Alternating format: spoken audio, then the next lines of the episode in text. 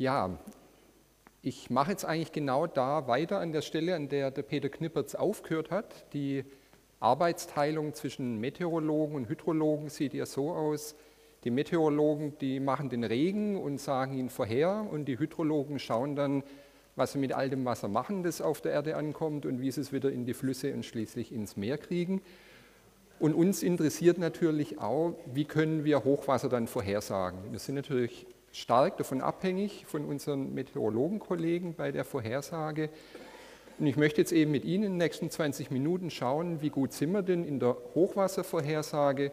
Wir fangen da auf der großen Skala an, also nicht global wie jetzt die Wettermodelle, aber auf großer Skala und gehen dann aber auch relativ schnell auf die ganz lokale Skala, auf die Skala, die Sie vielleicht auch interessiert, ähm, wo es um Starkregen und lokale Sturzfluten geht, weil die eben auch jeden betreffen kann und nicht nur die Flussanrainer. Wenn ich jetzt große Skala meine, dann meine ich Flusseinzugsgebiete, die vielleicht so mehrere 10.000 Quadratkilometer groß sind. Da könnte zum Beispiel dazugehören der Neckar bis Heidelberg, das sind so knapp 14.000 Quadratkilometer. Und wenn wir uns anschauen, wie gut unsere Kollegen an der Hochwasservorhersagezentrale in der Vorhersage von Hochwassern in Heidelberg für Neckar sind, dann sieht es eigentlich sehr gut aus. Das hier waren Hochwasser im Juni 2013 direkt in Heidelberg. In Blau sehen Sie die Messung, also das, was man nachher weiß.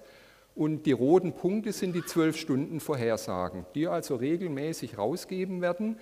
Und Sie sehen, die Punkte liegen erfreulich nah an der blauen Linie. Das heißt, über das ganze Hochwasser hinweg war eigentlich die zwölf Stunden Vorhersage so gut, dass sie im, ich sage jetzt mal im Zentimeterbereich dann später von der Messung abwich.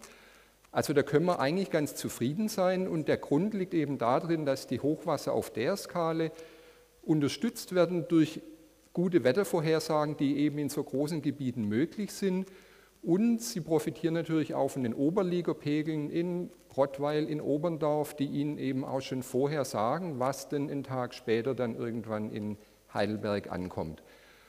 Also da ist natürlich die Arbeit nicht getan, aber das funktioniert schon einigermaßen gut. Jetzt gehen wir mal eine Größenordnung weiter runter in Einzugsgebiete, die vielleicht so ein paar tausend bis ein paar hundert Quadratkilometer haben.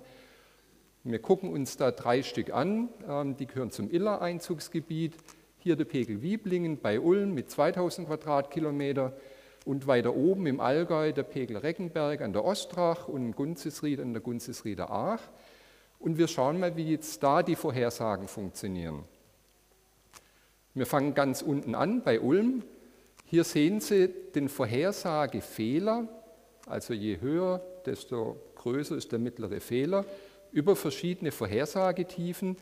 Wenn wir das jetzt mal vergleichen wieder mit der Neckar-Vorhersage, dann sehen Sie, so die 12-Stunden-Vorhersage macht mit Mittel einen Fehler von plus minus 10 Prozent.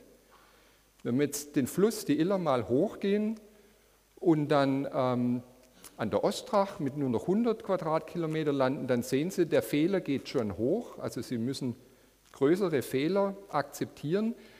Und der Fehler wird noch deutlich größer, wenn Sie dann eben in ganz kleine Einzugsgebiete von 50 Quadratkilometern gehen. Da ist quasi schon die Ein-Stunden-Vorhersage extrem, nicht extrem, aber sie ist unsicher, weil eben solche lokale Wetterphänomene, die dann für Hochwasser in, in diesen Gebieten sorgen, schwer vorhersagbar sind von Meteorologen und es gibt eben auch keine Oberliegepegel mehr, von denen sie sich Informationen holen können.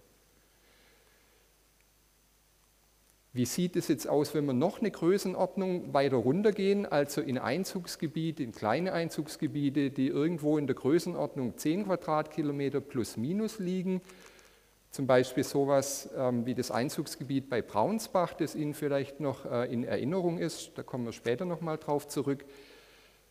Auf der Skala passieren ein paar ganz interessante Dinge, interessant für die Meteorologen und für die Hydrologen, die zwar sehr interessant sind, die aber auch eben die Vorhersage und das Hochwassermanagement ähm, deutlich schwieriger machen, wie es jetzt eben auf den großen Skalen der Fall ist.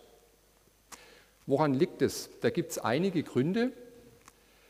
Der erste wäre, dass Hochwasser auf diesen kleinen Skalen eigentlich ausschließlich durch starke Gewitterregen ausgelöst werden. Das heißt, Sie haben es nicht mehr mit großskaligen Wetterphänomenen wie hier dieses schöne Tiefdruckgebiet zu tun, sondern Sie haben es mit so lokalen Gewittern zu tun und die, weil sie lokal entstehen und auch wieder lokal vergehen, sind sowohl für die Meteorologen schwer äh, zu messen, sie sind aber auch schwer vorhersagbar. Also da kommt eine ganz enorme Unsicherheit mit dazu. Und das Problem ist eben auch, wir können sie nicht mal mit großer Sicherheit messen.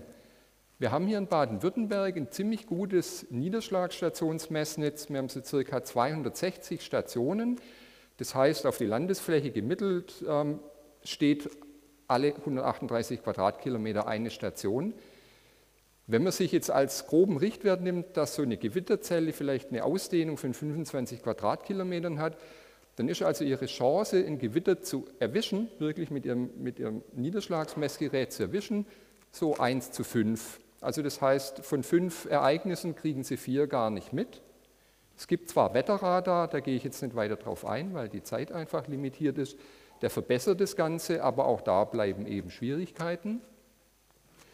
Also das heißt, wir kämpfen auf dieser kleinen Skala damit, dass der hauptauslösende Niederschlagsprozess Gewitterregen schwer zu messen und schwer vorherzusagen ist. Es kommt aber noch was weiteres dazu. Und zwar, wenn Sie sich hier eine, eine Deutschlandkarte angucken mit einer Verteilung von Starkniederschlagshöhen, und zwar großräumigen Starkniederschlagsereignissen, dann sehen Sie, da paust sich ganz deutlich so die Topografie durch. Das ist auch jedem klar, am Weststrand vom Schwarzwald, im Allgäu, da regnet es eben mehr und stärker als jetzt in der norddeutschen Tiefebene. Das heißt aber auch, die Flüsse und auch die Bevölkerung an diesen Flüssen, die kann sich auf diese Niederschlagsmengen einstellen. Das tut niemand weh, wenn es im Allgäu 2000 mm im Jahr regnet und in Stuttgart 800. Da passt die Landschaft und die Gewässer dazu. Und wenn Sie nicht direkter Flussanrainer sind, dann wissen Sie auch, Sie kriegen keine nassen Füße durch ein Flusshochwasser. Ganz anders ist es eben mit Gewitter. Hier sehen Sie eine starke Niederschlagsverteilung für Gewitterniederschläge und Sie sehen, Gewitterregen können jeden treffen, außer Sie wohnen vielleicht irgendwo an der Küste, da ist einfach zu kühl. Aber hier unten heißt es, ähm, egal wo Sie wohnen, so ein Starkniederschlag und eine Sturzflut, die kann Sie überall treffen. Erstaunlicherweise in Karlsruhe nicht. Ähm, das unterstützt die Hypothese meiner Schwiegermutter, die sagt, die Gewitter ziehen immer um Stafford rum, aber ähm, wenn sie nicht in Stafford wohnen, kann Gewitter sie treffen. Ja, jetzt gibt es die Effekte, die jetzt für die Hydrologen eher interessant sind. Wenn so ein Starkniederschlag, so ein Gewitterniederschlag auf den Boden trifft, diese großen Tropfen, schnelle Tropfen, die transportieren eben nicht nur Wasser, sondern auch Energie, und zwar ganz erhebliche Mengen. Und mit dieser kinetischen Energie schaffen sie es eben, wenn die Tropfen groß genug sind, vielleicht die Bodenkrume auch aufzubrechen und zu zerschlagen. Und es kann dann dazu kommen, dass diese kleinen Teile die Bodenoberfläche auch auf einem Acker einfach zusetzt. Das heißt, sie haben dann so etwas wie eine Parkplatzoberfläche. Und auch wenn ihr Boden weiter unten noch genügend Platz hätte, diesen Niederschlag zu speichern, dann geht das Wasser gar nicht da rein, sondern das fließt eben oberflächlich ab. Der Effekt heißt Verschlemmung und ähm, so sieht es dann eben nach so einem Gewitterniederschlag aus. Und der Effekt, wenn er auftritt, erhöht natürlich enorm die Abflussbereitschaft von so einem Acker oder was auch immer. Und das Problem ist jetzt, ob diese Verschlemmung auftritt oder nicht, ist ein, ein, ein, diffiziles Schwellenwertproblem. Also es kann mal sein, kann mal nicht sein, das hängt von der Niederschlagsintensität ab. Das heißt, das macht dann auch die Vorhersage, kommt es jetzt zu wenig Abfluss oder zu, dem, zu einer katastrophalen Sturzflut, extrem kitzlig. So starke Niederschläge, die führen eben nicht nur zu dieser Verschlemmung, Sie führen auch dazu eben, dass es zu Bodenabtrag und, und äh, Bodenverfrachtung kommt. Jetzt sind wir nicht im urbanen Raum, sondern im ländlichen.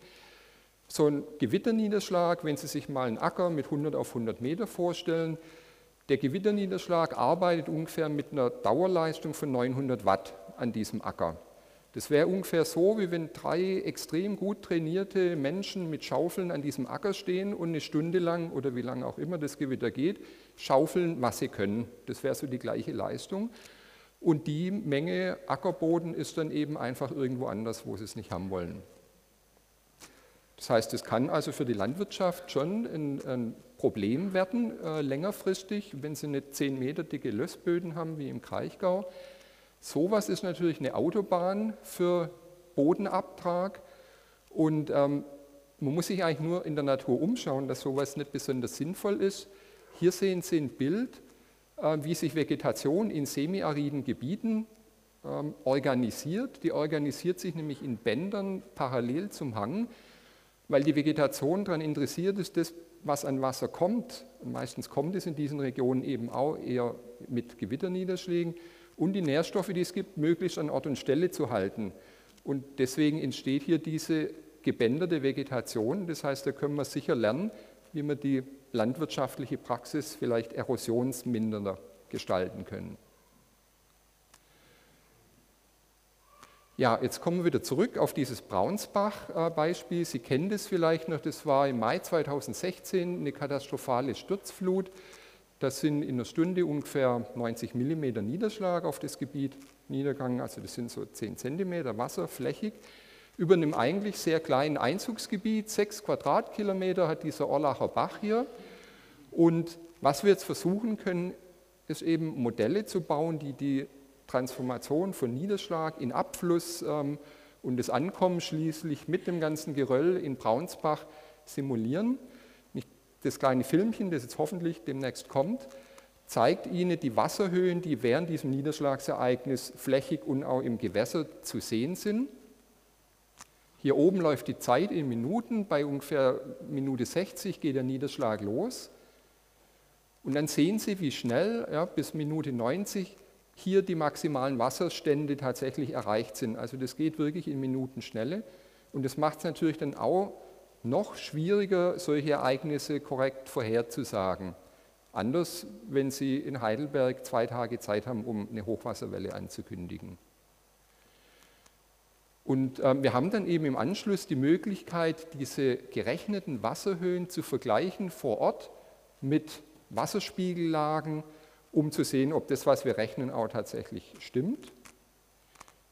Die traurige Bilanz jetzt in Braunsbach war, dass in diesem einzigen Ort Schäden von ungefähr 100 Millionen Euro auftraten. Und das sieht man auch, dass eben, was der Peter Knippert schon vorher gesagt hatte, die Investition in, in Vorhersagen und Warnung sich ähm, unglaublich bezahlt macht. Also von der Rendite her wären wir eigentlich eine super Investition. Dieses Braunsbach ist kein Einzelfall. Ähm, in Deutschland, laut Aussagen von, von Versicherern, entfällt inzwischen ungefähr die Hälfte der regulierten Hochwasserschäden auf lokale Starkregenereignisse. Also nicht die großen äh, Donauhochwasser, sondern eben diese lokalen Sturzflutereignisse. Und ähm, wir sehen auch, hier ist eine wunderschöne Aufstellung von einem Kollegen, dem Herrn Göppert, die nicht vollständig ist, weil die Größe meiner Folie nicht ausgereicht hat, also die würde nach unten weitergehen. Das sind einige der größeren starken Niederschlagsereignisse, die wir in den letzten Jahren hier in der Region hatten. Und ähm, das sind eine ganze Menge. Wir beobachten also tatsächlich, dass diese starken Niederschlagsereignisse zunehmen.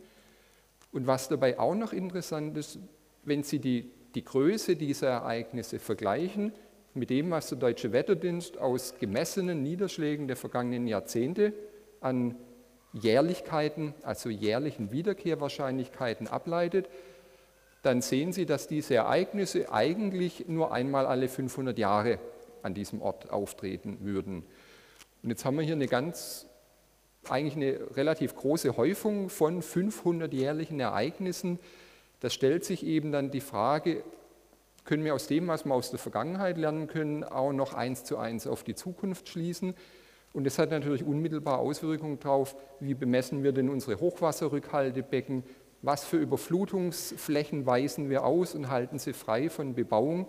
Und es hat natürlich auch Auswirkungen darauf, wie wir in der Stadt äh, Entwässerungssysteme dimensionieren. Ja, das Bild soll noch nicht ran. Jetzt kommt erst das Fazit. Erst müssen Sie durch den Text, dann kommt das Bild. Ähm, insgesamt haben also diese Starkregen und, und lokalen Sturzfluten ein doch großes menschliches und wirtschaftliches Gefährdungspotenzial und wir brauchen Möglichkeiten, die besser vorhersagen und auch verstehen zu können. Dazu ist ein Schlüssel lokale Kurzfristwettervorhersagen und eben ein detailliertes Verständnis darüber, was passiert an einem bestimmten Punkt mit diesem Niederschlag am Boden. Und wir müssen uns eben überlegen, wie können wir das, was wir aus der Vergangenheit lernen, in die Zukunft extrapolieren und wo sind uns da eben auch durch den Klimawandel und die Änderungen, die da damit einhergehen, Grenzen gesetzt. Eins ist auf jeden Fall wichtig, das hat eben auch der Peter Knippertz schon angesprochen, die Vorsorge und die Vorhersage für Ereignisse auf so kleinen Skalen beinhalten erhebliche Unsicherheiten und wir sind gut beraten, wenn wir diese Unsicherheiten offen kommunizieren. Das heißt, wenn wir mehr und mehr in Wahrscheinlichkeiten denken und auch handeln und die kommunizieren. Ja, und letztlich ist es so, wie wenn Sie am Wochenende nach Baden-Baden gehen ähm, zum Roulette spielen. Es wird Ihnen niemand sagen, wohin genau die Kugel jetzt beim nächsten Mal fällt. Aber wenn Sie eine gute Vorstellung haben, wohin die Kugel rollen kann und mit welchen Wahrscheinlichkeiten, dann besteht eine Chance für Sie, dass Sie eben nicht mit ganz leerem Geldbeutel nach Hause gehen. Und damit bedanke ich mich für die Aufmerksamkeit.